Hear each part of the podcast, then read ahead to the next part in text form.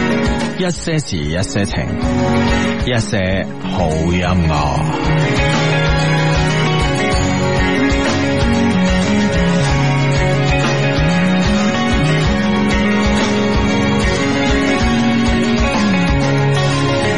春天的天氣令我懶惰到死，風景很優美，但我不想太早起，想找個快樂又遠的，卻不想多心機。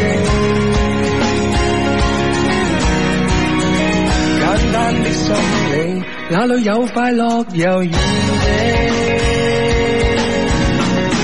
旁人哭着講我都不理，全城發夢我沒法抽離，神情與動態都彷彿在長期，耳塞中響起，聲音凄美，這裏有快樂又遠的。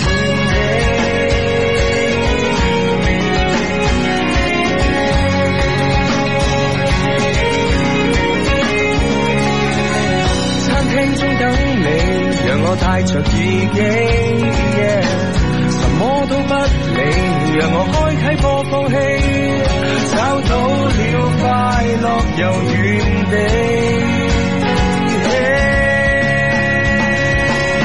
旁人看着我，我都不理，全程不碰我，沒法抽離。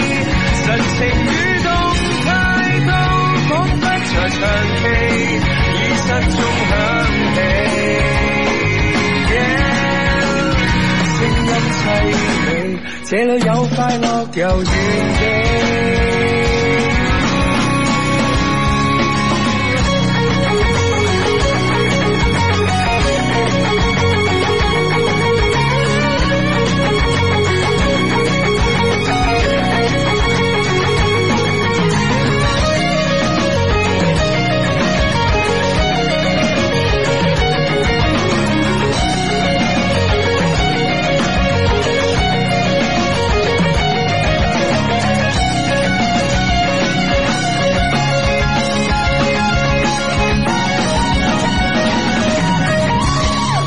旁人看着我，我都不理，全程發夢，我沒法抽離，神情與動態都彷彿在長期，耳塞中響起。Yeah，旁人叫着我，我都不理，誰能阻擋我沒法抽離？踏進馬路，我差點被殺死，車胎都響起。Yeah，聲音凄美，我有我繼續遊園地，我有我繼續遊園地，這裏有快樂遊園地。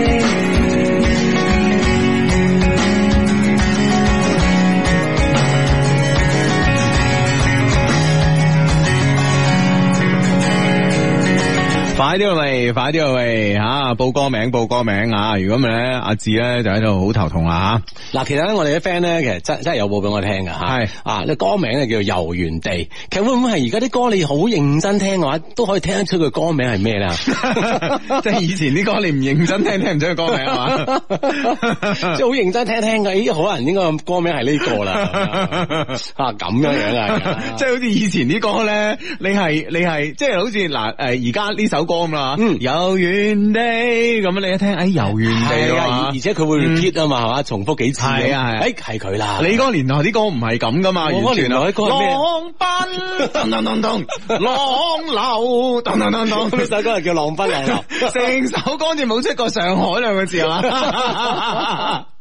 完全聯繫唔上啊！同啊歌名，係啊唉即係點解 咁 噶？喂，其實呢呢種風格嘅轉變係係係啲咩意思啦？啊，時代喺度變化緊，有時咧你唔需要理解係咩意思啊，係嘛，跟住佢就係啦。跟住佢就係噶啊啦，所以 我一聽就知啦，遊園 地啊幾靚啊有遠地， 唔係而家唔同啊！而家即係以前咧，可能呢、個誒、呃即係呢個唱片業咧吓，即係好呢個風生水起嘅時候啦。其實大家咧聽歌咧個途徑咧唔係咁多噶，係咁咧就係電台啦，或者係就係去唱片鋪 CD 啊係啊，唱片鋪啊，浪奔浪流嗰時未有 CD 啊。啊 cassette 啦，系啦，咁啊，咁呢個時候咧，佢相相對於嚟講咧，就係佢聽呢個途徑嘅時候咧，佢會比較少啊，即係聽電台為多啊嘛，係咪先啊？係咁電台播一首歌，咁啲 D J 都話啊，以下帶嚟呢首作品咧，係嚟自呢、個诶啊葉咩啊葉麗儀嘅《上海灘》咁樣啊，咁樣就即係佢會介紹啊係啦係啦係啦哦啊。嗯咁但係而家咧聽歌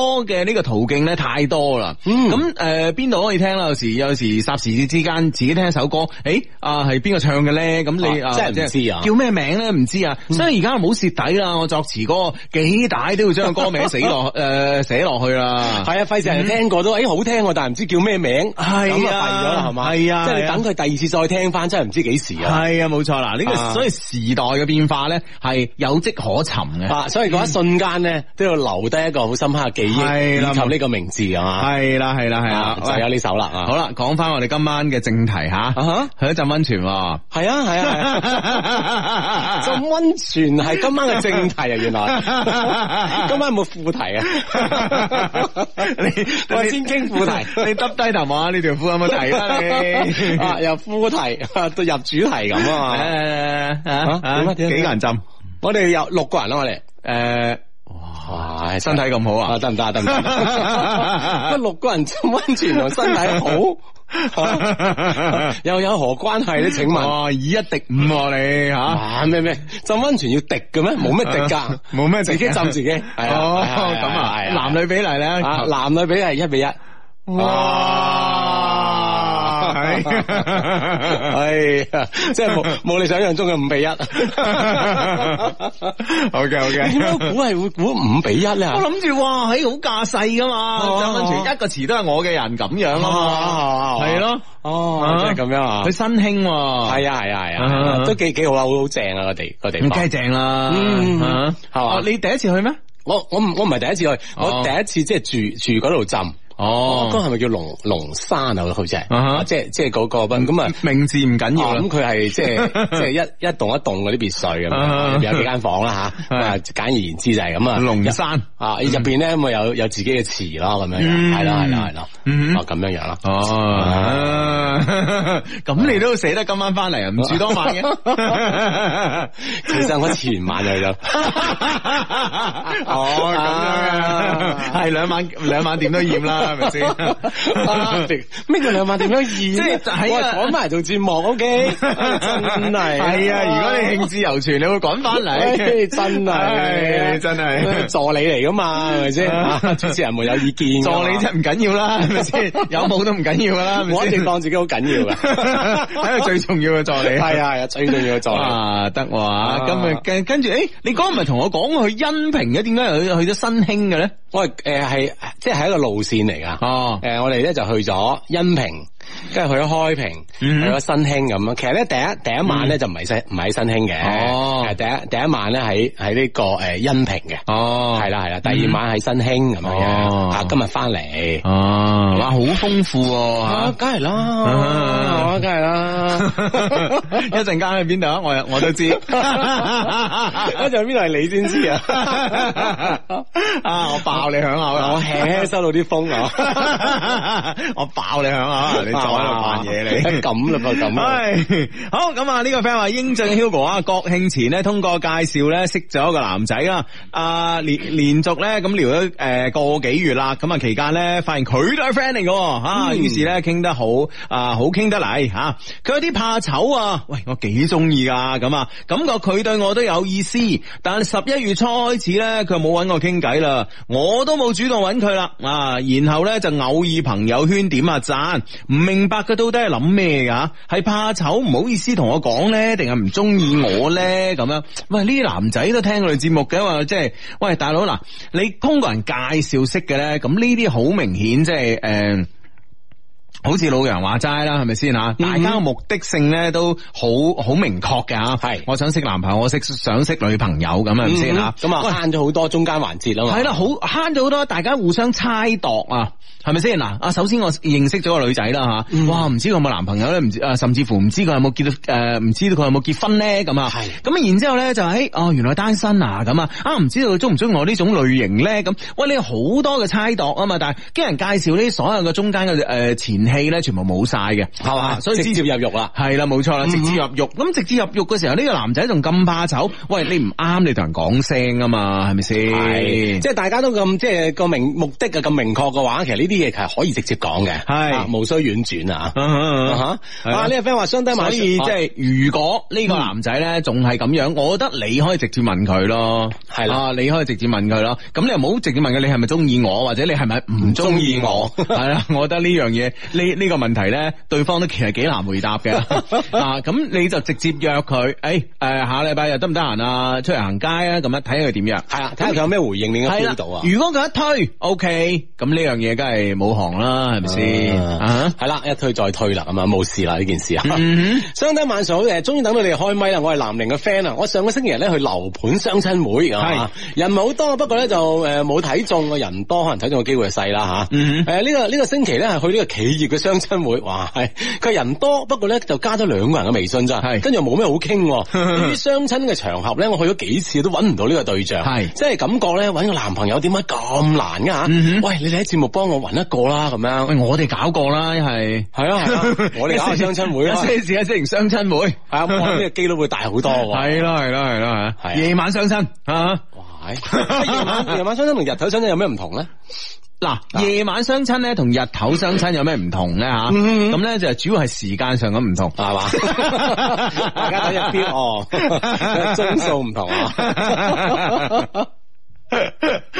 喂，過癮啲啊噶喂！嗱，我哋揾日咧，我哋做完節目十二點相親即係凌晨相親，耶！哦，得唔得？我我喂，我一定得喎。點解？起碼大家對呢個時間點咧係有期待嘅，係好大期待。我係相信嗬，係係哇！如果凌晨相親又相親成功嘅話，嗬，係接住嚟真係可以睇到幾點幾點嘅廣州嘅呢個 凌晨時間啊， 我睇到三點鐘嘅凌晨嘅廣州， 係咪可以咁樣樣啊？ 朱芳雨，你大我唔 到啊！朱芳雨都睇到凌晨三點去廣州嘅，仲未 瞓。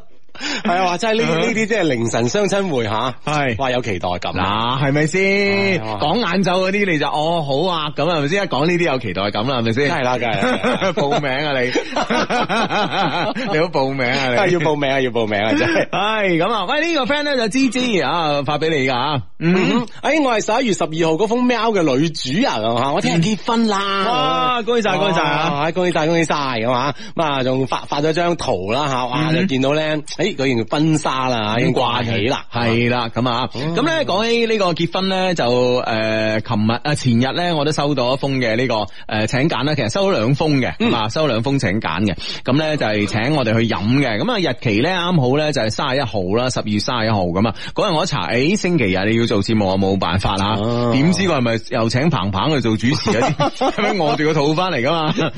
算啦，都係。我話三十一號結婚咁啊 吓，係咁啊餘慶真係跨年噶啦喎吓。系啊，冇錯啦，咁咧就诶、呃、请我哋兩個啦。咁呢個我我我我其實想睇下佢邊度擺酒噶，結果咧佢嗰個擺酒地點嗰度寫住咧微信定位。係啦，咁啊，诶，因為我哋嗰晚要做節目啦，所以就唔可以啊，咁咧嗯就同你一齊呢、個个呃即係唔唔可以同你哋一齊結婚，好似啊 唔可以參加你哋嘅婚宴，系同你一齊結婚都啱 嘅，係啦，咁啊喺度咧，诶，恭喜啊兩位，恭喜兩位吓，系恭喜晒，恭喜晒啊！嗯兩老晚上好啊！上個星期咧，我話前男友揾我出去玩兩日，係我問你哋佢動機純 唔純？係 你哋話好純，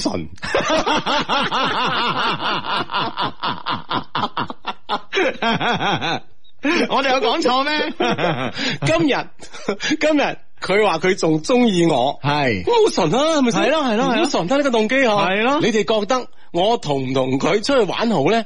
佢就係揾我去浸温泉 啊！ 一比一喎，又係系。啊，一比一嘅比例，你話真係真係真係正啊。我未必過去到先知喎，幾比幾？系啊，唔知啦吓咁啊樣咁如果佢動機咁純係嘛，又覺又暴露埋佢嘅動機嘅話，係咁話事權完全在你手啦。係咯，而且咧呢樣嘢咧，我覺得啊，呢樣嘢咧，我覺得咧就睇你仲中唔中意佢咯。係係呢個先係關鍵。嗯，嗯係啦，咁啊，佢你仲中意佢嘅話吓，佢有咁純嘅動機吓，係兩個人咪一拍即合啦。係冇錯啦，咁啊，所以我覺得都好啊，再續前緣啊。雖然咧，我一直都唔睇好呢啲複合嘅吓，喂，點解你 佢最尾加呢句做咩？請問人哋可能已經執緊行 裝、執緊啲行李嘅啦，啊，邊件泳衣好啲咧？ 咁已經揀緊啊啦，你着泳衣。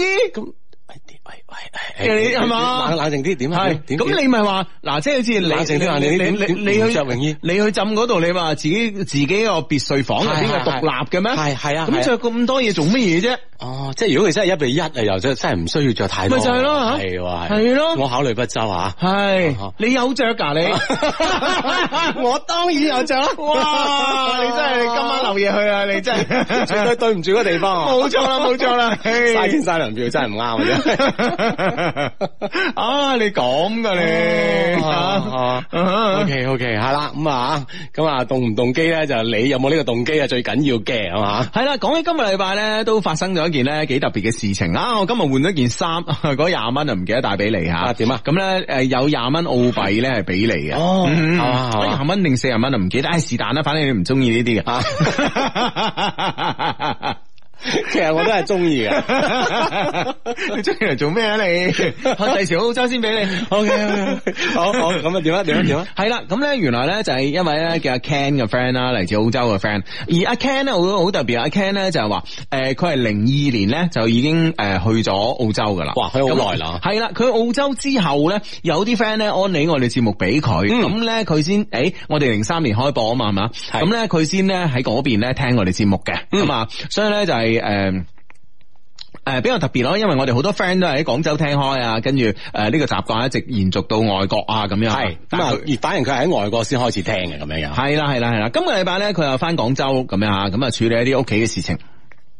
咁啊，然之後咧，佢係誒直接咧就係、呃上到嚟我哋嘅寫字樓嗯咁啊，咁咧已經上咗嚟一次噶啦，咁咧就誒誒、呃我就唔喺度，咁啊嗯誒嗰日晏晝咧佢又上嚟，誒、我嗰時又唔喺度，咁咁啱咧佢一落去咧我翻啦，哦咁啊然之後咧我就同同事講，誒、我話我話咁啊，咁人哋山長水遠過嚟，梗係要見下啦，咁啊，係於是咧就喺誒誒我哋公司咧就見到面啦，咁啊，哦嗯哼一見面就遞啲澳幣 俾你啊！唔係林，我我都等咗好耐佢 諗。咁你應該一見 面就轉第一時間臨出嚟係嘛？係咯係咯，仲話自己做銀行嘅，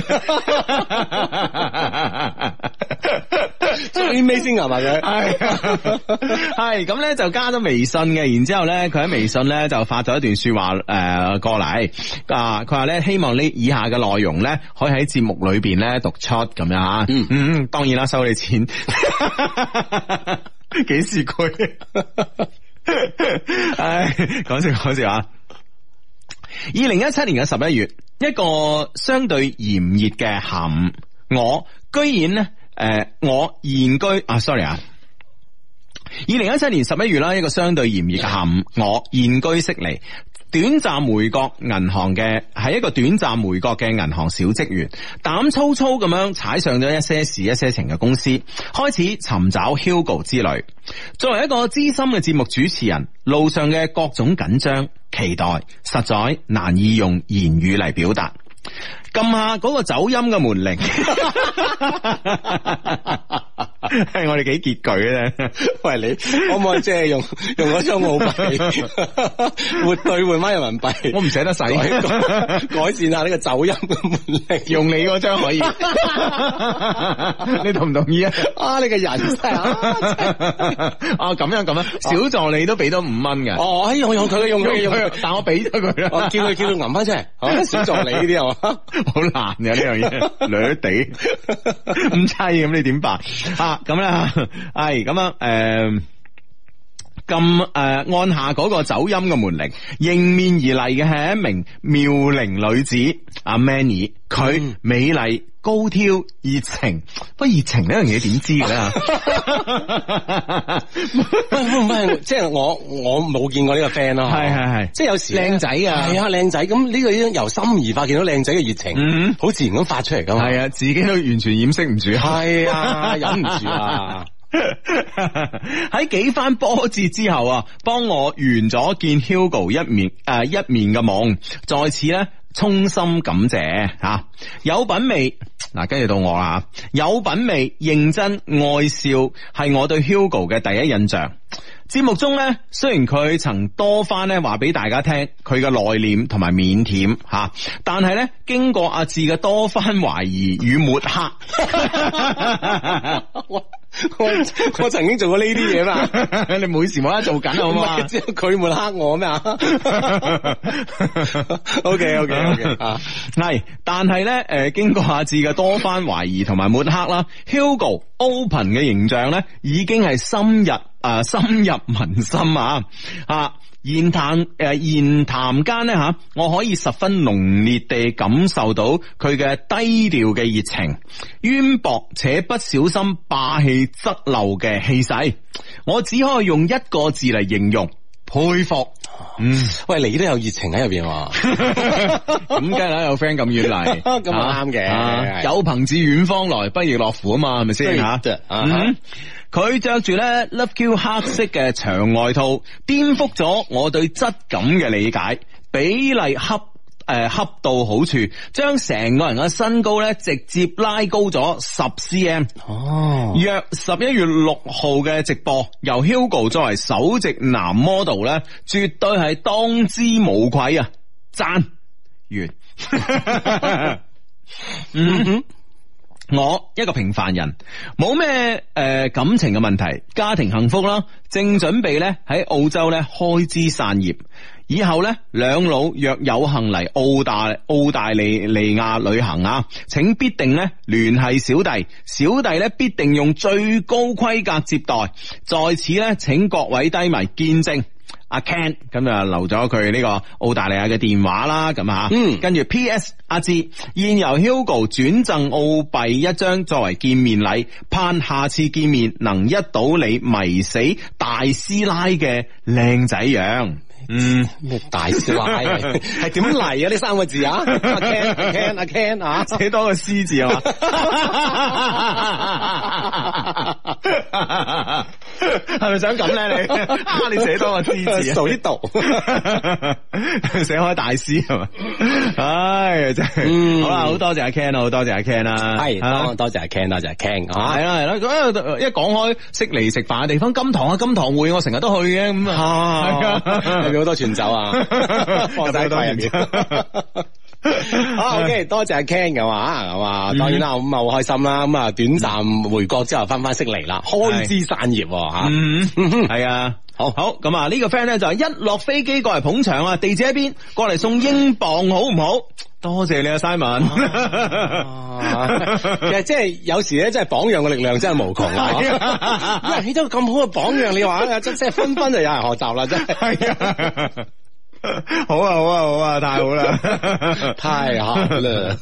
唉，好咁咧就诶、呃多謝啦，多謝阿 Ken 啦。咁我都有同佢講嘅，我話咧我哋即係诶，我哋應呢個昆士蘭州嘅旅遊局嘅邀請，係咁好大可能性咧，出年嘅二月或者三月份咧，會去呢個澳洲嘅昆士蘭咧、嗯嗯嗯旅行嘅，咁啊係，嗯，啊，即係佢佢哦，佢悉尼喎吓，我喺悉尼嘅， 啊咁到時睇下有冇機會啊。系啦系啦，睇下有冇機會啦，有機會可以見一次面咁啊。嗯然之后咧，诶，我哋有錢啊嘛，係咪先？你俾咗係錢啊我係哋，啊我哋請食飯。系 啊，我哋有使晒去。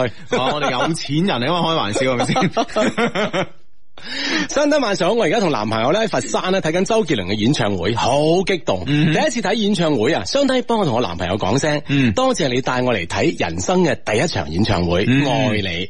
第一次留言求讀出啊，我哋會下載翻嚟聽㗎，多謝相低啊吓，嗯哇喺咁正嘅現場咧，係啊依然咧發微博俾我哋吓，嗯係啦，認真睇 show 咁啊，開心睇 show 係 嘛，系冇錯啦。好咁啊，呢個 friend 咧就話兩老啊，今晚咧同男仔食飯啊。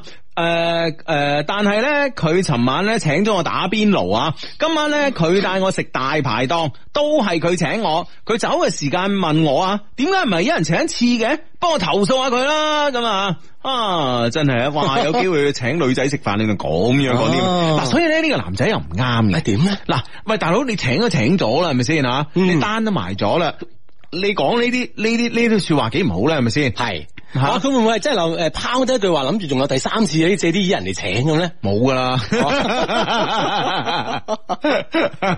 即刻殺咗掣啊！几傻呢個男仔係咪先啊？ 真係係啊所以你有時咧請一請咗嗰聲攤咗咁咪好咯，係咪先？係啊，如請人第三次係啦，如果真係介意嘅，飯前講啊嘛。 正點報時係由英德寶晶宮天鵝湖度假酒店、交通銀行廣東省分行聯合特約播出。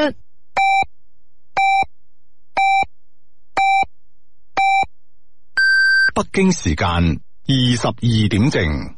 呢個 friend 話咧就，喂，其實你星期一去唔去㗎？阿聯有國慶晚宴啊，我決定帶英鎊去會場啊，咁啊，誒唔去啦，唔去啦，因為咧誒、其實咧下個星期咧誒、對於我哋一些事一些情嚟講咧，係有兩場啦，好重要嘅晚宴嘅，嗯好重要嘅夜宴啊，係啦咁咧就係呢個一些事一些情成 Chris Table 嘅呢、個誒、星期二啦，啊同埋星期四晚啊，分別咧呢兩晚嘅晚宴，所以咧為咗以呢個最佳嘅狀態咧，就係、誒、當晚咧同大家見面，所以咧就係、誒下個星期咧就係、呃借住一切其他嘅邀請啊。嗯嗯啊，五號七號咁啊，係嘛？兩兩日兩日嘅呢個晚兩宴日兩日吓，咁咧就係诶我哋咧一出咗呢個诶我哋呢個出咗微信宣傳之後咧，就瞬間爆滿啦吓啊嗯，咁咧就呢個诶。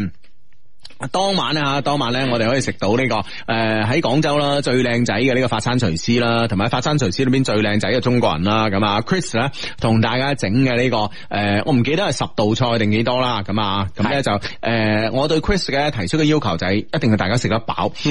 我話咧，我之前咧，我去啲我去啲車太星星餐廳食嘢咧，咁啊，喂，我成日影出嚟咧，啲 friend 話哇飽唔飽㗎？係咪要整雲吞麵啊？咁樣，喂，我唔係㗎，呢嘢真係好飽好飽，因為我哋喺節目裏面解釋過啊嘛。其實咧就係米其林餐廳啊啦，其實所有嘅西餐廳啦，你唔好見佢啲份量好似細細份細細份咁每份上嚟，但係咧呢啲嘅呢啲個誒食物嘅呢個總嘅重量咧嚇，同埋成分咧，佢哋係經過呢個嚴格嘅控制嘅。係啦，咁啊，佢哋咧即係好嚴格啦，好科學嘅咁啊嘅計算，可以簡直可以用呢兩個字吓，啊嗯計過嚟嘅，所以大家放心。系啦，所以咧一定咧就係飽到你咩咁啊！當然啦，咁啊，除咗呢個食飽咧，仲要飲醉，唔係唔係飲飽，飲飽係啦係啦，咁啊，因為咧當晚咧，我哋一些事一些情咧會攞呢個五支嘅紅酒啦，我會帶五支嘅紅酒去嘅，咁啊五款嘅紅酒任飲啊，大家啊，唔係唔知係五啊款啊。係五款嘅紅酒，大家任飲，睇你飲得幾多。 O K，歡啊迎啦，報咗名嘅 friend 啊，到時咧就開心啲。系啦，請準時出席嗯啊！因為咧，我哋诶、呃因為咧，我哋咁多人啦，就係诶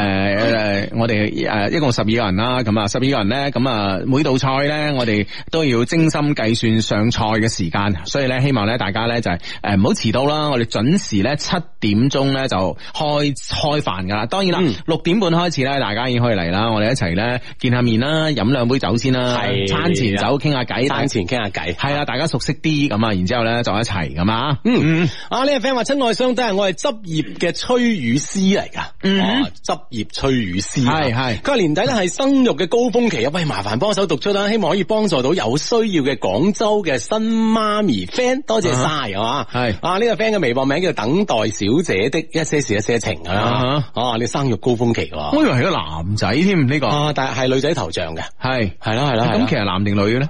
誒女嘅係嘛？等待小姐搬到係咩？啊，即係呢個名同個職業係嘛，係有啲矛盾，你知 係嘛？我唔知啊，咁男人可以做催乳師嘅，我估係啩係啊，我覺得你做呢個職業幾好啊，係咩係啊，就係稍加培訓就已經 OK 啊，啊，就可 就可以執業上係啊，啊，係啊，係 啊， 咁簡單咩？ 喂，對其他人嚟講係難噶，但問題你係即係 比較熟練啊， 咁睇好我你，係啊係 啊真係得㗎真係得㗎 真係啊唔知啦，啊唔知啊，我相信呢個比較難嘅會唔會？好專業㗎呢樣唔一嘢，定嘅，有時有啲嘢係咪先？ 係嘛？因人 而異啦啊而家你整車你又難啫，係咪先吓？做呢個職業，我覺得都應該難唔到你噶嚇。啊，嗯咁樣樣。哎，呢、個 friend 咧真係有啲難啊！誒、阿梁家阿梁家滔啊，德國有冇 friend 啊？我喺達姆斯塔德啊，達姆斯塔德喺邊度啊？ 應該應該係以前即係東德嗰邊嗰啲位嚟㗎係嘛？係啦，成日咧都冇得講廣東話，好難頂啊！咁樣哇，喺咁啊，如果有德國 friend 咁啊，嗱一聲咧就係、啊，大家咧互相勾搭一下啦嚇。係啦，咁啊互相聯絡上，咁啊可以互相對下話吓。嗯啊呢個 friend 話最後一次向中意嘅男生表白啦，做好咗心理準備，希望呢次咧痛得徹底啲啊，係讓我變得冇心冇肺，然後忘記他，重新生活。唉，咁咪啱咯，係啦係啦，即係至於死地而後生，可能哎誒呢一下子表白，馬下真係得咧。話嗱，你又冇诶，你又冇信阿志咧，即係俾呢啲咁嘅期望俾你啊？點樣咧我覺得呢個男嘅咧已經係即係以你話拒絕最咗係嘛嗯你話最後一次向呢個中意嘅男生表白啊嘛，即係之前已經拒絕過你噶啦。呢啲咁嘅不解風情嘅人，你同佢一齊有有咩意義咧？你嘅人生完全失去樂趣，失去意義啊！知唔知啊？係嘛所以咧，表白完咧過咗自己呢關咧就 O K 噶啦。就算佢話中意你咧，你一腳伸開佢，知唔知啊？啊，象徵式咧，俾自己一個交代就 O K 啦。系啦，冇錯啦，冇抱期 望吓，就算佢話好啦，應承你啦，咁啊，我哋唔要啲施捨翻嚟嘅愛情，知唔知啊？啊哎呀，咩啊？ 啊嗱，咁啊呢個 friend 都係好開心啊！咁啊同我哋講呢個好消息，親愛雙低啊，我係咧你誒你好啊，我係新年進步群嘅夢想君啊，嗯貓豬嘅老公啊，喺 Love Q 嘅牽引之下咧，我同太太咧由相遇到相識，再到相愛而相親噶嘛。今日咧 B 超咧已經睇到小低迷啦咁啊嗯，我用身體力行，哇！呢 四個身體力行呢四個字 真係哇好擲地有聲啊！好行啊！啊，證 明咗咧，聽 Love Q 咧真係可以一加一等於三噶咁係啊！咁啊，大家咧唔好煲粥啊、煲飯啊咁咩，即 係即係咩意思啦啊嚇？即係你搞掂咗叫人哋就唔好即啦，係 嘛？係整鋪結㗎，哦係粥同飯嘅區別就係結唔結啊嘛。哦，唔好煲粥啦，煲飯啦。係 OK 係啊，麻煩兩老啦，用陪伴八十歲嘅聲音咧，同我太太講聲，小谷辛苦啦，我愛你啊吓，我係聽緊噶，求讀出噶嘛。嗯哇嗯，係啊恭喜晒，晒！恭喜晒。唉，咁啊，呢個 friend 咧就前幾日咧發咗個編輯咗嘅視頻俾個前任啊，想挽回佢，即係挽回呢個前男友吓，要佢三日之內咧即刻要俾答案我，話最後一次打攪佢啦，以後咧再都唔會啦。結果咧佢第二日咧就回覆咗我。但係咧，佢根本咧冇咩復合嘅意思吓，反而咧話我一餐 咁衰啊話你真。但係咧嗰個視頻佢居然睇咗三次，佢咩意思咧佢？佢睇下諗住點話你咯，可能幾真啲 啊，認真分析下嚟點話你。 或者或者我哋 friend 即係編輯視頻呢方面咧，可能獨到之處咧，唉，水平非常之高啊，唉的確冇吸引咁啊。唉，冇錯。啊，咁啊當然視頻水平咧同呢個感情嘅即係有有冇因果咧，其實兩回事啊嘛，嗯都仲係要話 你啊。啊，唔係東德喎，係西部喎。啊，塔姆斯塔德咧，誒、塔姆斯塔德咧係德國嘅中西部城市啊，西距萊茵河十九公里啊，北離法蘭克福二十七公里。哦，哦嗯 ，O K 喎吓啊咁啊，可能一路咧即係都俾法蘭克福啦嚇嗯掩蓋住啊，太近啊，主要係係係咁啊。啊！呢、個 friend 話零三年嗰陣讀初三啊，聽住陳陽老師嘅《心靈地圖》，一唔小心聽到咗一些事一些情，一唔小心就聽到而家啦。唉，時間過得咁真係快，一轉眼咧就快十五年啦。嗯啊哈係係咯咯，係啦時間好快，一唔小心啊就過去咗噶啦。 今晚咧同老楊食飯嘅時候咧，食食下佢突然間咧好情深款款咁望住我，哇！我打咗個冷震。 佢哎向你透露咩心聲 啊？跟住跟住咧，佢話佢話 Hugo 哥，佢話普通話佢講普通話，Hugo 哥，嗯你這你這十四年沒有周末的日子，你是怎麼過來的？傻！喂，老楊有冇潛台詞 啊？ 有有啊，所以今晚佢就唔做 啦。佢所以今晚唔做啦，今晚咧我哋呢個普通話嘅老子老子新組合咧，我哋就暫停一期啊。係啊係啊咁啊因為佢生日，因為佢生日啊係啦。咁啊，今晚請食飯啦，今晚咧請我食 飯，夜晚咧請阿志去卡拉 OK，即係我做完我哋珠江經濟廣播電台嘅廣州話一些事一些情，阿志就去卡拉 OK 啦。咁啊，嗯，哇，真係安排得好，真係好掂當啊！係啊，冇錯啊，係啊啊 即係邊個係中意乜嘢嘅，係咪啊哈嗌你嚟食飯啊，勉為其難難啦，係咪先？好唔係好啊食你又唔知，咁咧就我浸温泉啊 嘛，係啦，咁啊要我卡 OK 咧，又係勉為其難。我一唱歌，其實大家就覺得哇，係係嘛？哇係點啊 哇，係咁啊，咁啊都嗌你去好啲啊嘛，係咪 先？ 系咁啊！再一次咧講聲啊，生日快樂老楊吓，係啦生日快樂老楊。其實我準備咗禮物㗎。啊，咁啊，聽日咧就係我哋普通話版嘅節目嘅時候咧，咁我會送俾佢，咁啊，希望咧佢喺咁多 friend 嘅，即係佢有直播噶嘛，喺係喺呢一直播啊，咁咧當住咁多 friend 拆開佢呢個禮物，我相信佢中意嘅。好嗯係啦，咁啊，生日快樂老楊吓，係啊呢位 friend 話相低你好啊，上個星期咧從塞班旅遊翻嚟啊，真係超級正啊吓，嗯就喺飛機上咧下載聽你誒下載你哋嘅節目嚟聽咁樣。係但係咧，今個星期翻工之後咧，就發生咗好多麻煩嘅事啊！好、想咧辭職走人，我係做呢個社區工作㗎。今年咧意外咁升職咁啊，我覺得壓力好大啊！係啊，呢、個星期咧都要即係。每個星期啊都要聽翻往期嘅節目咧，令自己開心啲。仲有最大嘅問題咧，升職比結婚仲要快，而家仲係單身，好擔憂啊！求指教啊，係咪晒緊啦？嚇係咪晒緊咧？你覺得佢？工作能力強 啊，系屋能力強啊！呢個即係結婚嘅能力咧，喺喺屋企嘅即係逼迫之下咧，就顯得有啲弱啦咁嗯樣。咁就嗱嗱聲啦，咁啊升職啲事都搞掂咗啦吓，嗯咁一門心思係嘛，係識女生啊，我記得一門心思哎哦，我唔係識男仔啊嗯哦識男仔啊，係啦係啦係啦係啦，吓咁啊 OK 啊。我嗰日先有個 friend 同我同我講咗一番说話，我覺得真係幾幾有趣啊！啊，佢話咧就係話，即係佢係一個其實幾獨立嘅女仔嚟嘅，嗯啊，佢好獨立啦，從細到大咧，即係學習嘅成績又好啊，咁啊，係咁啊，然然後咧，其實都好期待愛情嘅。嗯哼，咁大學階段咧就誒、呃拍咗一個咧佢自己認為若有若無嘅呢個拖啦，咁啊同一個師兄咁啊啊點解若有若無咧？即係拍拖嗰時咧，佢都覺得誒誒呢種感覺幾好啦，初戀感覺嚇。但係咧一誒呃個、師兄一畢業咧就完全咧就係、呃完全咧就好快好快咁樣同佢呢段感情啊降温啦。係咁後尾咧研究翻咧，佢就同我講，佢話可能係呢個師兄咧想即係話哎喺大學裏邊一定要拍一次拖，可能聽你節目啊。啊 所所以就就揾咗佢拍咗呢一段若有若無嘅。 所以咧就完完成任務式地咧，啊 喺畢業之前咧揾咗個師妹嚟拍拖，呢個師妹就係佢啊啦。咁完成任務式咁樣，咁又分開咗啊。系啦，系啦，系啦。咁啊，出嚟做咗嘢之後咧，咁啊，一嚟好忙啦，咁啊，二嚟咧又诶，一嚟好忙啦，咁啊，二嚟咧又係即係诶，佢、接受咗好多嘅獨立女性作作家嘅影響啊。哦嗯哼，啊即係诶，誒所以咧，佢嗰日咧寫寫寫一段说話，寫一段说話，佢發俾我，佢話呢個係佢嘅心聲吓。佢話咧，做一個獨立嘅女人，不以物喜，不以己悲，堅強，唔依靠男人，唔扮可愛，唔唔詐嬌啊，唔詐嗲。遇到事情咧，直率簡單。喺工作上，喺人際關係上邊咧，我都絕不耍心機，就咁樣堅持落嚟，唔單止嫁唔去，而且仲揾唔到男朋友添。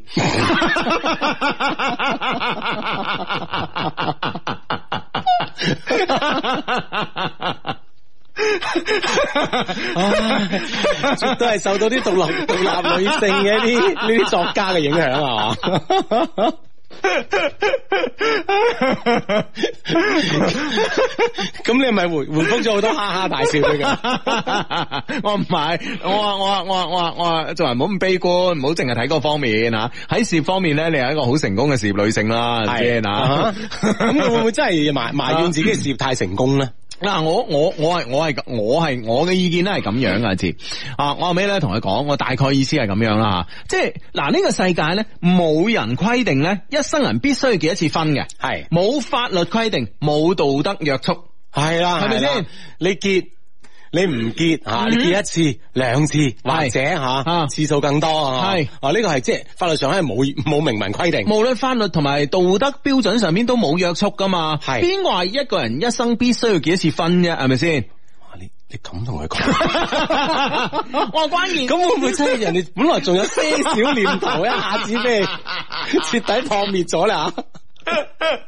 你覺得我咁樣講唔啱我咩？呢個角度上有問唔題。係嗱，我我唔係嗱，你你首先你冇理個對象嘅接接收嘅呢、個佢個信息係如何啦係咁你我呢番說話有冇錯先？梗係冇錯啦。咪就係咯，係啊係啊咁冇錯嘢我講噶嘛，梗係。係啊，但係問題係 佢佢佢會理解錯咗，我驚 佢佢理解錯咗啊！嗱，跟住咧，我我我繼續同佢講啦，係嘛？既然係咁樣，係咪先吓？啊既然係咁樣，咁你何必一定咧？诶、一定咧要自己結一次婚啫？一定要逼自係己結啦婚啊，！因為因為为结婚而结婚咧，其实某种程度上嚟讲咧，就系、忽视咗呢个爱情嘅重要性啊嘛，系咪先？啊哈啊，当然我哋之前都讲过啊，大家诶、大家即系相睇介绍式嘅咁啊，咁咧，然之后呢种嘅结识方式咧，就系、大诶双方都好明白会就诶、会佢哋嘅结果或者开宗明义啦，就系、为结婚啦咁啊。但无论如何，有个相处有个恋爱嘅过程啊嘛，系咪先？系啊，咁样吓，咁都 OK 啊。但你唔好唔好话为结婚而揾一个揾揾一个其实你麻麻地中意嘅男人咯，系咪嗯先？嗯咁啊，當然我諗對對方可能真係為結婚咁啊，想揾一個咧好中意嘅，咁佢係咁諗嘅，係係嘛？嗯啲美好嘅出發點一定有噶嘛，嗯，係咁嘛？啊，参加睇下我哋迟啲又搞活动啦，，搞個凌凌晨相親會啊 凌晨三點 永远都系凌晨。係啊，俾你不一樣嘅感覺。 凌晨六點好唔好咧？啊 飲早茶咩嗰嗰、個時間起到身嘅，真係 真係真 愛。點都會喺埋一齊啊！你講係啦，係啦，係啦，係啦，啊咁啊，當然啦，咁啊，你即係你呢個女女仔 friend 吓，咁即嗯係啊，咁佢诶，即係我諗事業突出咧，其實同你即係有冇呢個诶美好嘅婚姻咧，嗯係其實真係唔矛盾嘅，嗯啊，你唔好將呢呢兩件事咧放埋一齊去諗咁樣樣，嗯係啦其實真係兩件事嚟嘅。兩件事啊，兩件事噶，咁啊，佢後尾誒誒哦，誒佢後尾覆咗一句，佢話 Hugo 哥，我明白啦，咁樣啊，佢覆咗我我一句徹。底死咗心， 佢明白咪呢個意思？係啊咪你明聽白？下 OK 啊你聽下，佢話咧，诶，讲句老實話，嫁唔嫁唔嫁得出去咧？诶，丢唔丢面咧？即係诶，呃嫁唔出去會好丢面噶嘛嗯哼啊令到屋企冇面啊，自己或者冇面啊。係佢話嫁唔嫁得出去咧？丢唔丢面咧？我唔知道。但係咧，同邊個傻佬咧？啊，邊個咧？我好厭煩嘅傻佬瞓一張床嘅呢種感覺咧，如果自己知道之後咧，會更難受。嗯。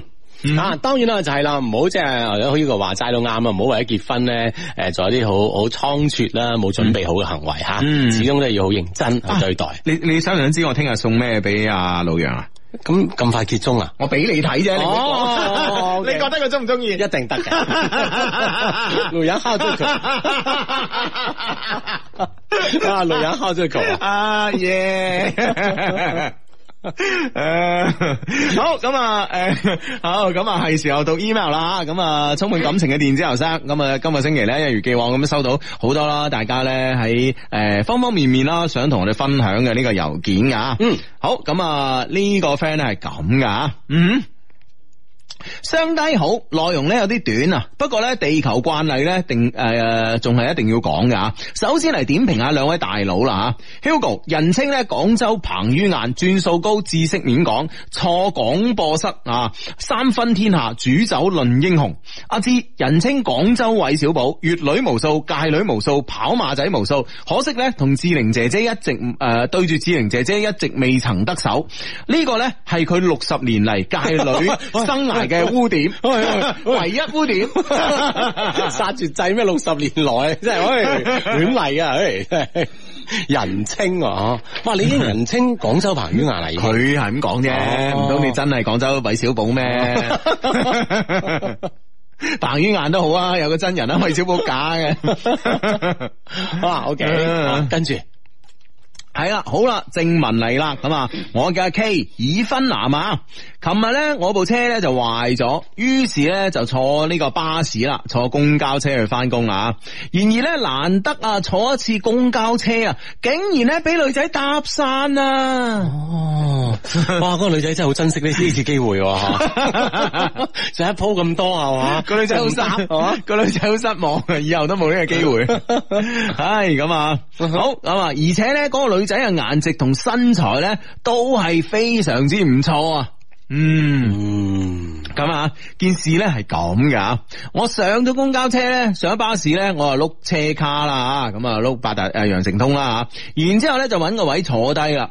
車上嘅人咧一般多啦，然而呢個時候咧，突然之間個女仔行埋我身邊話冇散紙，問我可唔可以借張卡俾佢刷喎，咁啊，梗係冇問題啦，咁啊，嗯啊，然後咧佢刷卡之後咧就問我攞微信啦，話要轉翻錢俾我，哦，啊哈啊，咁梗係冇問題啦，系咯吓。係嘛？啊！我而我當時嘅第一反應咧，就我笑住話：誒唔使 啦，唔係呢個可能係本能反應嚟嘅，佢真係冇預住啊嘛，本身吓。即係預住嗰一兩蚊啊，有得佢係啦，啦。咁人哋一問啊即刻第一個即係唔經大腦，係啦係啦就講咗呢句話唔使係啦啦，， 哇！跟住咧坐喺度抌啦，係啊，咪對方係咪話哦咁啊算啦咁， 抌到落車時變咗殘疾人，啊揾刀仔插大髀啦。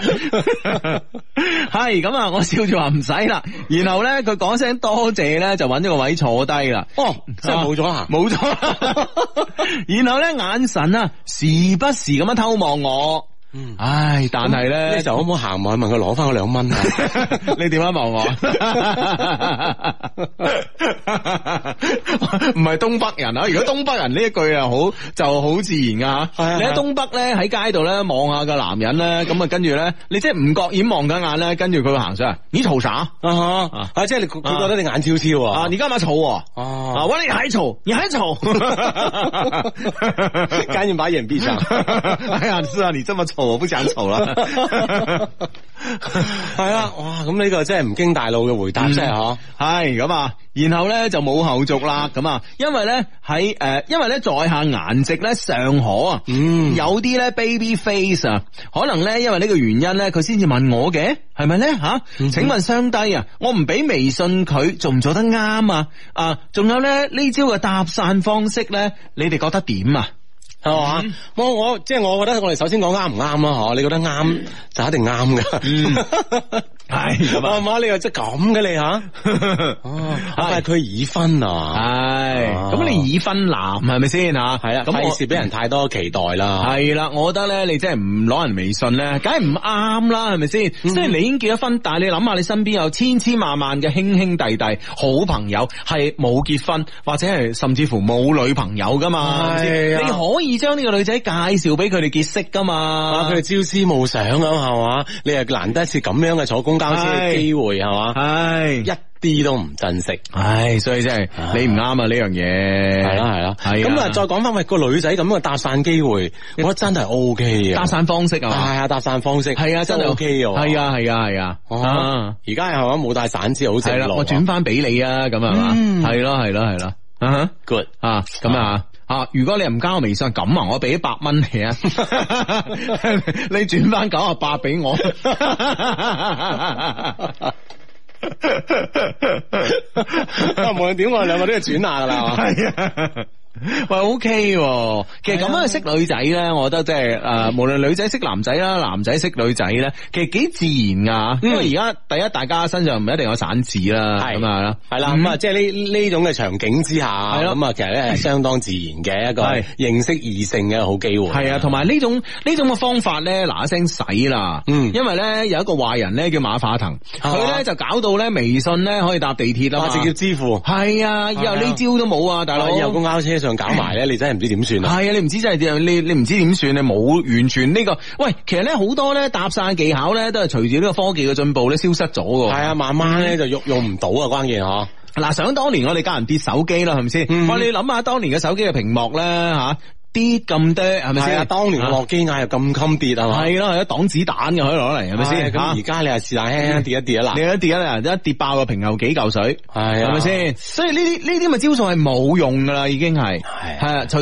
科技嘅進步咧，其實咧令到我哋結識女仔嘅方法咧都要與時俱進㗎。係啦，咁嗯啊一定咧有啲新嘅方式方法咧，去即係適應呢個科技嘅進步啊。係啊，呢、個 friend 話誒奧地利有冇低迷群啊？奧地利嘅 friend 嚟報道啊，咁啊聽阿譚阿譚小姐啊，嗯啊 Chiming 啊啊咁啊，應該有奧地利嘅 friend 嘅，反正歐歐洲就有群啦，係啦歐洲有群啦，嗯啊，相低晚上，我今晚咧終於趕上咗直播啊！誒，帶住小低迷嚟聽直嗯播，小低迷咧玩住玩具咧，聽住兩老嘅笑聲啊！突然間探個頭出嚟尋找呢個星源喎，嗯哇！講明兩老嘅笑聲迷人度咧，即係下至七個月嘅寶寶啊，嗯大讚㗎嘛係係嘛，啊七個月嘅 B B 係嘛，嗯咁得戚啊，咁得意啊！ 啊系啦，咁啊，快哥長大吓，嗯嗯，呢個 friend 話微微信轉賬唔需要加好友啊，咁樣咁你擺明嚟個女仔用呢個方法啦，鬼唔知咩？好多嘢都唔需要添，係嘛？係啊但係有啲嘢真係需要噶嘛。唔通我超市買嘢人哋微信我加個收銀嘅呢個呢、 個好友啊？ 我梗知啦，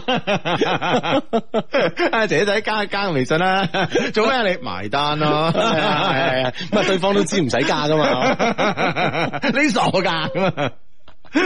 你數一數得啦，你咁啊，唉咁唔方便嘅。係 係啊我唔慣。數陌生人嘅。係啊，真係信唔過嘅，其實有時啲 嘢我都係信你嘅咋，呢間公司我唔信。我就信你本 人。后边我幫佢俾啊扯啊你，唉，全世界咧至靚仔 Hugo 同阿志啊，我今日咧激嬲咗我老婆啦，哇！你點解做啲咁錯誤嘅事情啊？係啊老婆呢啲嘢唔係攞嚟激噶嘛，係咪先？哎呀，唉咁都攞得出嘅你啊？係啊，你咁嘅大逆不道嘅事情你都做出嚟，你仲有咩做唔出啊？你我要今晚要同我分房瞓，希望讀出啦，同老婆講啊，老婆，你唔你唔同我瞓啦，我會瞓唔着噶，你冇你冇呃人啊你。 我諗呢個大話真係講唔過 呀，唔夠真誠啊！唉呢即係即係呢個認錯啊。 半夜三更，老婆見你打晒鼻鼾，又過嚟伸你兩腳。係啊你最好你真係有一晚冇瞓啦。囉囉你你點你都要忍住啊！我同你講，睇 睇視頻又好，睇電視又好啊。係啊，唉真係。相低你又好，唔知道咧，而家留言咧仲嚟唔嚟一次嚟一次。琴日咧係我生日啊，我已經二十三歲嗯啦，二十三歲我咧會越嚟越好，麻煩相低幫我讀出啦。嗯我的列先生啊，我會努力咧變成你中意嗰個獨立堅強嘅人，我會學煲湯，願意為你煲一輩子嘅湯。嗯謝謝你愛我，原來係你，原來你咁愛我嘅，係嘛？係嗯一定要讀出啦，佢下載翻嚟聽噶，咁樣吓，呢個 friend 叫就叫咩意義好啦，咁好啦，嗯咁 OK，好啦啊好啦，生日快樂，生日快樂。生日快樂，生日快樂吓嗯哼。 OK，咁啊呢個 friend 咧，诶呢個 friend 咧就話咁樣噶吓，诶咩啊？嗯哼，哦啊，要報時啊！半點報時係由白雲山星群下湘谷特約播出。北京時間二十二點三十分。系啦，咁啊，我哋嘅節目咧，今晚錯過咧都唔緊要噶，可以咧上唔同嘅地方嚟下載啦，咁啊可以上我哋一些事一些情官方網站啦，我哋一些事一些情嘅呢個微信訂閱號啦，我哋一些事一些情嘅呢、個个呃微信嘅小程序啦，嗯我哋一些事一些情嘅手機客戶端啦，同埋咧呢個企鵝 FM 啦，嗯都可以嘅。係官方網站咧就係三個 W dot L O V E Q dot C N 咁吓，微信咧就喺微信平台上面咧咁啊輸入三個 Love Q 啦，就 L O V E Q L O V E Q L O V E Q 咧就可以搜索到我哋一些事一些情嘅微信訂閱號噶嗯啦，咁喺上面呢同樣咧都可以聽翻節目嘅。係啊，冇錯啊。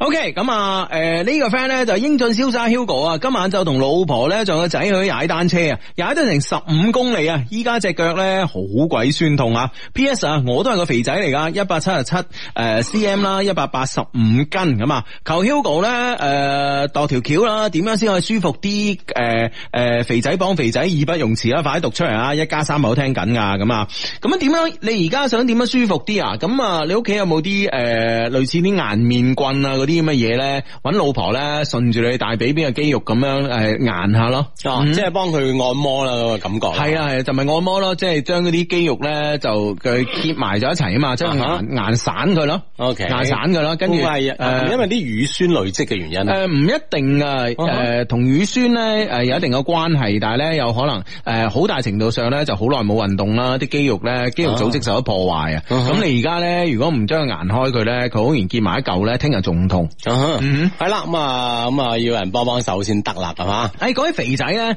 诶、有啲肥仔嘅福利喎，好似。诶，点啊，點 啊點點點？咁咧就係呃我我前嗰我上個禮拜啦，咁啊我咧就發咗個我唔係主要前前個禮拜咧，我我我有啲煩惱咧，就係因為減咗肥之後咧吓，咁咧就好多衫咧着起身都闊奶奶嘅。嗯，啊即係唔啱啊係，size 啊，有時咧，你其實我自己都唔覺得我瘦咗幾多，哈但係咧着翻以前啲衫衫你就知噶啦。哇！特別啲褲啊，喂係啊咁嘅爭咁遠啊，系啊系啊系啊，咁啊於是我就覺得咧就诶，因為捐咗佢啦，好多人話捐咗佢啦吓咁啊，咁而家咧其實有啲小區啊，我我外父外母住個小區咧都有個箱嘅，嗯哦，好似有啲小區係有嘅，係啊，有個箱嘅咁啊啊。咁咧诶，但係咧，我後尾咧又聽人講啦，當然啦，诶、即係唔知真假啦吓，呢樣嘢我唔敢講啊。就話咧，即係诶、會唔會有啲人咧就拎咗去賣嘅咁啊？啊哈即係收咗之後再攞去賣係嘛？係啦係啦係啦，咁啊唔會嘅咁啊應該嚇係咯。咁啊，我覺得唔一定會嘅，但係呢樣嘢令我產生咗一定嘅疑慮啊嘛，至下我我產生咗一定疑疑慮。咁咧，然之後咧就誒、呃另外咧有個 friend 誒、呃我都話都唔會嘅捐啦嚇。咁另外有個 friend 咧又提醒到我個問題嚇，佢話咧。 佢話咧嗰啲即係誒捐啲衫咧，一般咧就捐去嗰啲誒即係嗰啲山區啊，俾啲有需要嘅人嚇。係佢話但係山區會唔會有啲你咁嘅身材嘅人咧？貧困山區。咁你話我我咁跟住我冇聲出啦，係咪先？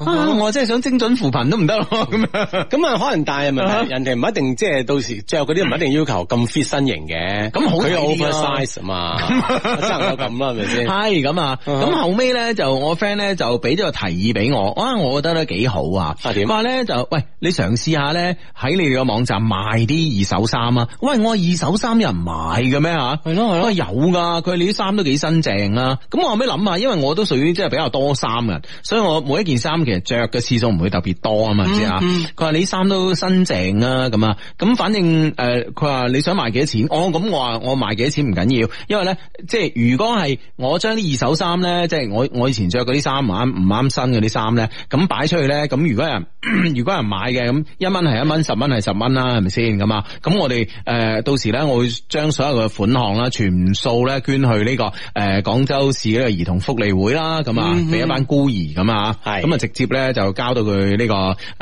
個學校咁啊，因為之前咧我哋王力宏演唱會咧都同呃誒廣州市呢個孤兒院啊兒童福利會咧有過呢個合作噶嘛嚇。嗯，係啊，係啊，我哋之前都會有做呢啲咁樣嘅，我哋一啲捐贈咁樣樣，我哋同王力宏一齊係請咗，我唔記得請咗幾多小朋友咧去睇演唱去會。現場睇演唱會啊。系啊系啊系啊，嗯，呢空姐系一个好有爱心嘅呢个艺人，非常好吓。嗯，系啦，咁啊呢方面咧，啊當然可以俾到有需要嘅人啦。另外咧，亦都可以咧，诶，可以將一啲款項啦吓，嗯係做一件好事啊。系啦系啦，咁啊，所以咧，诶，我嗰次咧，我喺微博度，我上禮拜咧喺微博度問過一次嘅，咁啊，咁咧今日咧趁住呢個時間，啱啱呢個 friend 話肥仔幫肥仔，我突然間諗起啊，咁有冇有 冇有冇啲诶 friend 係有興趣嘅啦？嗱，我啲衫咧基本上咧就係诶分成呢個兩大類嘅，嗯哼，咁啊第一大類咧就係诶。第一大類咧就係、呃即係誒係一啲點講啊？哦，其實我啲衫應該分三大類。 應該分三大類，咁啊第一大類咧就係、呃買翻嚟着嘅，嗯，啊，咁咧呢啲衫咧就係着過嘅，咁仲有一誒，仲、有一啲衫咧就係、呃我自己設計出嚟，即係我哋一些事一成 Love Q 嘅品牌嘅，淨係設計俾我着嘅啫，嗯啊唔賣去唔賣出街嘅。 OK，啊咁呢啲咧，誒、都着過一兩次嘅。嗯咁然之後第三類咧就係、我好中意買衫噶嘛，有時啲衫我睇啱咗一件衫我中意嘅，咁又冇個 size，喎我都買翻嚟嘅。咁、哦呢啲衫咧連吊牌都未拆嘅。啊啊，啊仲喺度嘅，反而未着過啊。 未着過嘅，完全新嘅，咁啊分三類嘅，啊哈啊啊，會唔會呢啲係啱翻 size 啱翻咧？哦可能係你都可以喎試下喎。啊啊，唔好忽略咗佢哦喎。咁啊係喎， 啊你又提醒我喎，係啊係啊係啊，啊，但系沧海遺珠咁啊，揾翻啲出嚟都可以。係喎係喎係喎係喎係喎啊，但係一些事一定啲衫已經夠靚噶咯咁啊喎，而家我已經唔着其他品牌衫噶啦，你知唔知啊？嗯啊哼，咁啊係，嗯係咯，咁你咪擺擺晒出嚟啦吓，係啊分門類別咁樣樣吓，係啊睇下啲 friend 都 O K 啊，係啊，咁我我我諗係咁樣啊，知啊，誒為免驚賣唔出啦，係咪先嗯吓？十蚊雞起好嘛？ ，O K，好啊，幾好玩啊，十蚊雞，係啊，嗯我啲衫。誒、如果你話啲冬裝嗰啲誒誒誒 Moncler 啊，佢嗰啲嗰啲羽絨啊，嗯嗯嗯全部都萬萬聲一件㗎，啊，係 啊，哦，係啊。哇，係， 哇係，卖十蚊啦，好嘛？十蚊起啦，睇下價高者得啦，好唔好啊？嗯，啊係啦，咁我哋希望咧，我哋通過呢啲你你又放喺度，係冇用嘅衫咁嗯嘛，亦都可以咧換換翻啲嘅可以做好事嘅款項咁嘛，嗯嗯，系啦，咁啊，嗱，即系诶，理想好豐滿啦，唔知現實咧會唔會好骨感啊？咁、大家而家咧喺呢個微博或者呢個微信上面咧，誒、就呢、個就可以覆覆下嘅吓，即係覺得覺得會唔會有人買咧吓？即係其實我呢樣嘢，其實我係最驚係我呢個人咧要面子啊！ 你擺真係冇人要啊，好怕冇面啊！ 真係嬲死啊！真係，唔係嗱，仲仲有呢啲衫係唔會係好舊嘅，啊即係如果係即係即係誒，如果係少過七成新嗰啲咧，就我都唔會拎出嚟咁丟架啊！真係啊，嗯嗯因為好新淨啊，即係特別有啲一些事一些情嗰啲，即係冇出街嗰啲啊，即係我自己設計嚟自己玩嗰啲衫咧，嗰啲都好新淨，即係最多我套上身，哇，幾好睇喎呢件吓啊，，試一試啊，試一試啊，擺低咗噶啦已 經。 可能着上身都係頭尾，可能真係得十分鐘嘅啫吓。嗯哼嗯嗯，係啦，咁啊，真係如果真係有 friend 有興趣嘅話咧，都都可以啦，啊喺節目啦或者節目以外啦吓，我哋喺微信又好，微博上面啦，可以有一個回應咁嘛。嗯係啊係啊，回應下我啊吓，俾啲信心我啊吓。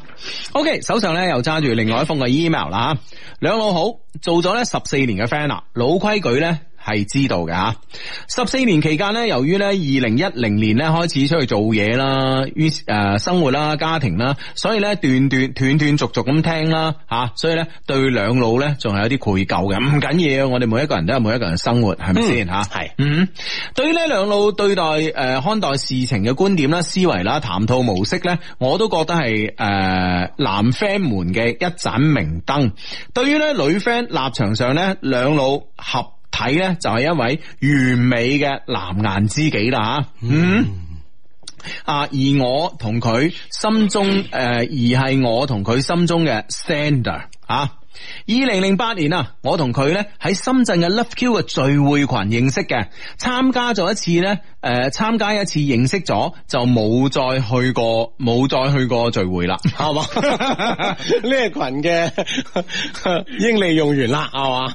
我識咗佢，唔係利用完，係歷史使命完成咗， 已經完成咗佢係應有係歷史使命啊！嗯啊，咁啊一嗯一次過吓就係識咗係嘛？係，係係啊，零八年嘅事，零八年嘅事咁啊。OK，咁咧就誒二零零九年。由於咧零八年嘅全球金融風暴咧，好多公司嘅訂單咧都急劇咁樣啊下降，佢工作嘅公司咧亦倒閉咗。啊，呢、個佢嘅男朋友啦吓，咁啊，佢出嚟咧獨自咁創業嗰年咧，佢二十八歲，而我咧二十四歲，仲係一個咧唔識得體恤佢嘅任性嘅女仔，包括咧至今喺佢面前咧，我仲係咁任性。嗰年咧上映咗部電影叫《歲月神偷》。歲月神偷零九年噶啦，係咩？哇！呢、個時間真係好快係咪喎、哦真係歲月神偷喎？真係歲月神偷喎、係啊我真係感覺都唔係一部太舊嘅電影啊，我。不知不覺間咁嗬，就被哇偷走咗。係咯係咯係咯係咯，啊嗯哼哈呢部電影咧，將人生嘅酸甜苦辣生活咧，全部都勾勒咗出嚟，感覺咧好真實。同佢睇完呢部電影出嚟咧，我同我同佢咧和好咗啦，而且咧喺我心裏邊咧認定佢就係咧我要同佢過一世過簡簡單單生活嘅嗰個人。嗯哼，二零一零年，佢實在攞唔到錢出嚟嘅時候，我好堅定咁講，我要買屋。呢一年呢，我籌呢一年呢，我籌首付啦，每月呢還首付啦，佢負責月供。我哋呢買咗一套呢樓梯樓，同年呢亦換咗一台日系車，主要係用起身呢經濟實惠。房子、車子呢都係我個名。嗰時呢，我哋只喺度，只係喺度談緊戀愛。二零一一年六月十八號，我哋登記結婚。十月趁國慶假期擺酒，一啲咧都冇耽誤到工作。二零一二年十月國慶期間，我哋嘅仔咧出世啦。從此咧，我就開始做起咗一位家庭主婦。二零一三年，我睇我哋手頭上有十零萬，放住呢又唔會升值嘅。離我哋住嘅地方唔遠嘅深圳同惠州，於是呢，喺離我哋住嘅地方唔遠嘅深圳同惠州交界呢，買咗一套惠州地區嘅屋。我知道咧，男人有一套咧寫住自己名嘅屋咧，對一個男人嚟講咧係好重要嘅。嗰份係一份嘅自信。當時咧推銷員話能三成首付，咁我哋咧就第一次咧體驗到買買屋咧就好似搶白菜咁樣嘅感覺啊吓。排到你俾誒俾一分鐘你諗係邊一層，報樓層房號啊，馬上做決定。仲要喺牌前邊先搶到喎。唔知點解呢，當時我哋簽好咗合同，都有一啲呢唔相信、唔真實嘅感覺。確實呢，冇咁順利啊！呢套屋呢，後後來呢，我哋要支付六成嘅首期。我哋呢，仲諗過呢，呃， 仲諗過呢，呃屋企人假離婚，做到三成。因為呢，嗰時呢，我哋好堅定我哋嘅感情。即係甚至乎用咁嘅即係咁嘅方式咧，都諗過係嘛？系啊，因為咧，诶呢、個个呃你哋已經有一套住房，第二套住房嘅問題啊嘛。啊，即係嗰時咧喺呃誒好多地方都有出過呢個政策嘅，係嘛？所以好多人係用假離婚咯，咁啊，咁、所以咧就就呃係、誒、當誒舊、年啦，舊年咧就係話。好似係婦聯定咩地誒定係咩機構啦，做嗰個咧中國離婚率嘅呢、個誒、呃、報告咧，就誒、哎中國離婚率咧呢幾年咧急劇上升喎，嗯甚至乎咧好似誒、呃北京、上海呢啲咁嘅地方咧，已經上升到三成以上啊！係嗯哇！之後哇咁高嘅離婚率，大係家啊，睇啊嘛，係啊，係啊，廣州好似都係好似百分之廿七啊，咁啊，哦啊，咁誒就公佈出嚟啦，就話誒而家中國人咧離婚率上升話，跟住咧有專家指出咧呢個係因為房誒房屋嘅限購政策。係嘛？即係背後係有原因嘅啊。佢話你研究下係咪有限購嘅城市之後， 誒個離婚率先會上上突升。然間飆升啊 嘛，關鍵係啊。後來好似就冇咗下文啦。啊系啊，咁啊，即系当然啦，同好多相關嘅呢個大環境啦，嗯吓都會有影響嘅。 二零一四年啊，好朋友咧邀請我哋一齊去佢家鄉啦，誒、ZJ 咧開快餐店，ZJ 係邊度啊？ Z 四嗯。啊 唔知喎，系咁啊！由於咧佢喺深圳工作咧，唔能夠長期走開啦，於是咧我就選擇翻去咧 Z 诶、诶 ZJ 咧，將呢間鋪頭咧運轉起身。有大問題咧，我同朋友解決唔到嘅，佢先至咧會翻嚟幫我哋解決問題。呢間鋪頭咧，我哋用咗三年嘅時間經營，所以咧呢三年咧，我哋都係聚少離多。哦，即係唔嗯同嘅城市啦，咁樣吓。系咯，分诶、分開咗啦吓。二零一七年啊，十一月嘅一個週末，我坐火車咧，啱啱到深圳。诶、就係講緊而家吓，佢話有聚會要出嚟一晚，問我放唔放佢。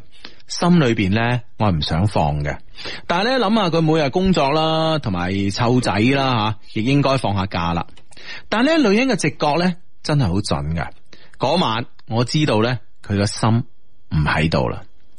從前我哋彼此嘅信任咧都冇咗啦。我開始咧偷睇佢嘅手機，佢亦會提前咧將敏感嘅信息咧清除。當我一步一步咁樣將問題拋出嚟，佢亦知道咧唔能夠再瞞啦。我以為咧佢會毫不猶豫咁樣應承我一個條件，就係同佢斷絕來往，回歸到呢個家庭。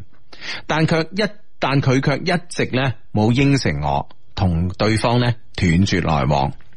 呢個時候我知道佢嘅心咧已經交咗出去啦。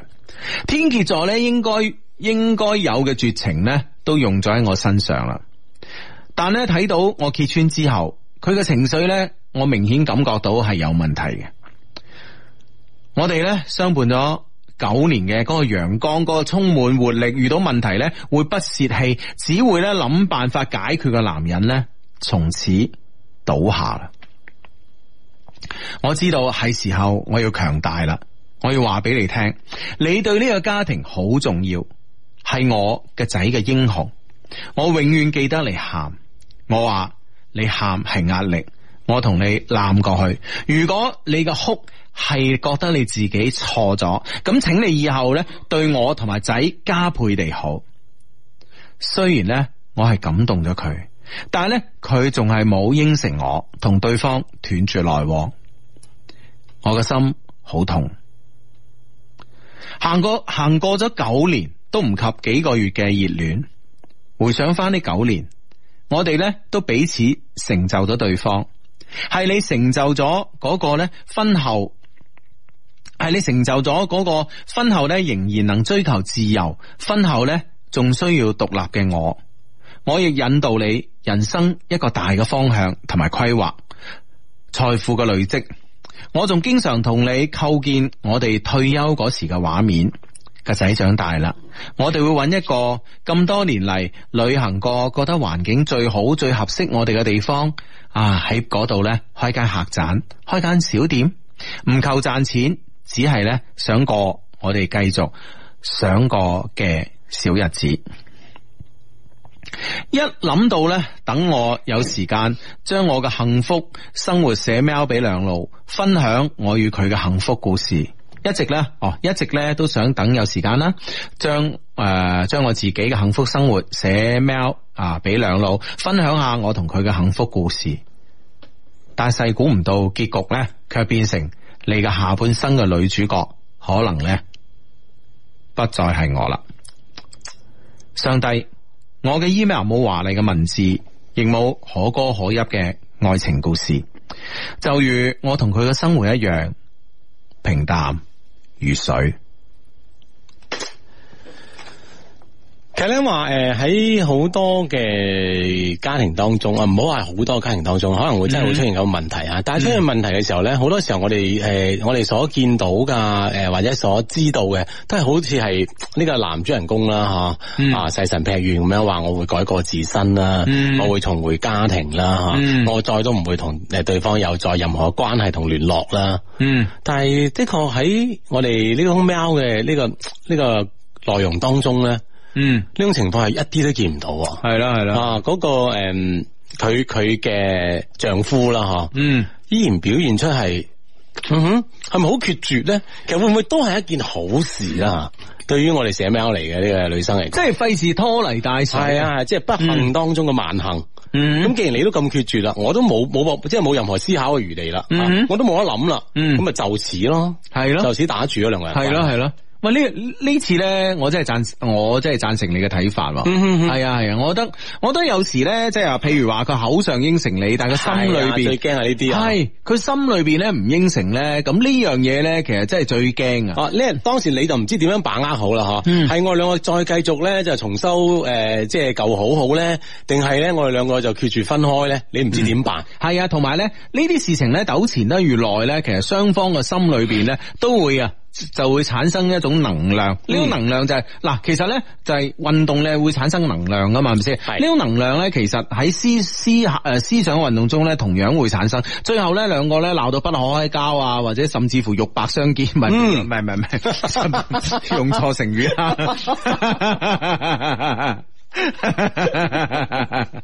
肉帛相見係另外一件事嚟 嘅，係係啊，即係即係令令令到大家咧就突然間大爆發咧，失去常理咧，好多好多嘅感情嘅糾葛咧，點解會最後咧變成一個大悲劇咧？就係、因為咧大家中間拖泥帶水嘅時間咧，即係糾纏得太耐，扭前一太耐，積累咗太多嘅能量，喺嗰一刻咧，突然間爆發出嚟咧，嗯可能咧，大家都會做一啲唔理智嘅事情啊。係啊！即係既然有即係咁樣嘅局面咧，到到嗰一刻咧就真係好難收拾啦，嗬、不如好似而家咁樣樣嗯吓，大家都係喺即係偏冷靜嘅狀況之下啦，嗬、嗯可以得到一個相對好嘅解決方法。嗯啊，我我覺得 O K 啊，既然即係。但係我喺佢呢封 mail 當中，其實都隱約都覺得我咁會唔會係我哋寫 mail 嚟嘅呢呢個女生啊？嗯哦其實佢係咪心意已決啊？我咁誒，我覺得誒、呃首先啦，佢係一個好獨立嘅女生啦，係咁啊，咁樣，而且咧，即係佢其實誒呃好、多方面咧，佢嘅思維咧好成熟啊，啊，即係嗯比較呃清晰啊係啦係啦，即係譬如話嗰間屋，我就要寫我老公嘅名，因為咧誒一個男人一個間屋對於佢嚟講咧係一種嘅誒誒成就嘅認同啊啊，嘛嗯係一。種自信嘅由來吓。係啦係啦係啦，咁所以呢樣嘢咧就。呢樣嘢其實我啲 friend 都可以學噶 話，即係第一喂呢間屋死邊度咧？雞死我啦！作為一個男人，喂，但係問題佢有前提嘅，一開始就係第一套啊屋啊，同埋第一部車都係寫自己先。啊第二套嗰陣咧，哎，我都係時候俾翻啲自信佢啊。係冇錯啦，咁所以咧，我覺得咧就各方面啦，其實你你哋兩個咧最後唔可以喺埋一齊咧，我覺得誒、呃用四個字嚟形容，真係天意弄人吓。但係咧，我唔知點解，我隱約地覺得咧，你哋真係唔會咁快玩完噶咯。係咪？係啊，嗯哼。你要相信男人嘅第六感啊，有時。啊， 咁同女人嘅度咁比起身，會唔會 就誒冇得比 啦？嗱，好似呢個 friend 講嘅 Z J 嘅湛江嗬，啊咁會唔會就話佢哋喺發現發生呢件事之後咧，佢依然仲係要翻翻到湛江嗬？嗯佢即係畢竟經營咗三年嘅一個店啊嘛嗬，嗯唔係話咁容易放棄就放棄嗬。係咯咁係喺喺喺呢個。喺呢個時時間度上邊咧，依然仲係有異地。嗯咁異地嘅話，會唔會就令到呢個男嘅即係你嘅機會咧，係依然存在嘅話，係係咪會令到好難會改咧？嗯，吓、呢件事會唔會就向咗一個越難越難以收拾嘅方向去行咧？唔係嗱，我同你講啦，即係诶、誒一間鋪頭咧，诶、自己花咗三年嘅心血喺度噶嘛，嗯咁诶、誒做得好好吓，咁樣咁唔係話你就係必然會即係做繼續做落去噶嘛，係咪先？啱價嘅好價嘅可以賣咗佢噶。嗯哼，系咪先？啊，將自己嗰部分股份賣咗啊，點樣？其實都都唔係一個話冇冇得揀，你除咗繼續做落去，你冇得揀，唔係咁嘅境，唔係咁嘅境況啊嘛，至咁咁但係問題對於女生嚟講，會唔會更加係一個兩難嘅選擇咧？我呢頭啦，我覺得誒、哎你係會回到我身邊嘅，嗯我將你呢個本身呢間店啦嚇，就嗯即係關張大吉啦嚇，嗯翻翻到嚟。邊有話慣啫，都哦係賣啊咯，買買買買，OK OK OK。咁你翻翻到嚟嘅時候，又得唔到自己心度所想嘅，會唔會真係兩頭都唔唔咩係唔係，我唔係咁樣，我我我當然唔係呢個意思嗯啦，我意思咧就話咧，我覺得佢哋仲係有得掹嘅，但係咧而家你當然係維持現狀啦，你事為重啦，係咪先？你做你嘅嘢，但係我總係感覺咧，你哋之間誒唔係咁容易斷嘅咯，咁啊啊！但係當然啦，所有決定權咧喺呢個男嘅方面啦，咁啊，當然你話九年嘅呢個婚姻定過幾個月嘅熱戀，喂，熱戀呢樣嘢咧真係好難講噶，係啊，失去理智嗰一噶。剎那嘅感覺。系，啊，智商又低，又失去埋理智，你諗下，嗯係哼咪先吓？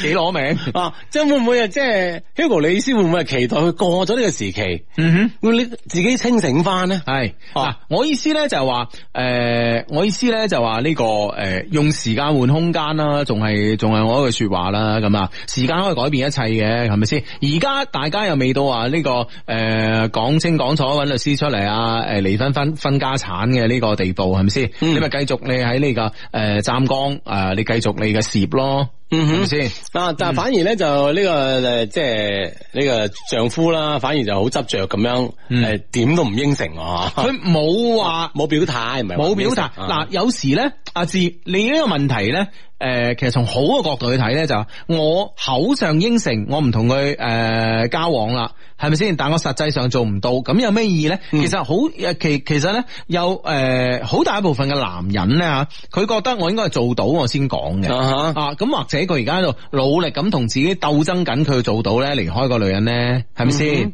啊哈，如果係啊哈好嘅方面啊，我哋可以 喺呢方面去考慮啊。係係係，嗯。啊，咁啊，好似呢呢個 friend 話，聽到呢封 mail 咧，聽喊咗吓。嗯日常咧好恐，本身就好恐婚嘅一個人咁嗯吓。啊哈係咯，的確俾我哋帶嚟咗一啲唔開心嘅情緒啊。哦，咁但係诶、呃坦白講啦，婚姻咧就兩個人一齊行嘅一條路咁啊係嘛。你諗下，你兩個人一齊啊，诶、行路啊就行街食飯睇戲啫，咁簡單嘅事啊。咁喂啊，咁中間會唔會拗下頸啊？為睇邊出戲啊，或者係诶、誒，呃啊食食喺邊度食飯啊？系系，总會係有啲有啲小嘅摩擦噶嘛，係咪先吓？所以咧嗯，兩個兩個完全诶、呃背景唔同，係咪先吓嘅人喺埋一齊，咁你總總歸會有啲小問題嘅，唔使咁驚嘅。大部分人嘅婚姻都係幸福嘅吓。嗯，嗯啊，咁啊，當然都係誒希望啦，寫 mail 嚟嘅 friend 嚇，喺接住落嚟嘅呢個感情當中啦嗯，可以真係重修舊好啊，嗯，係啦，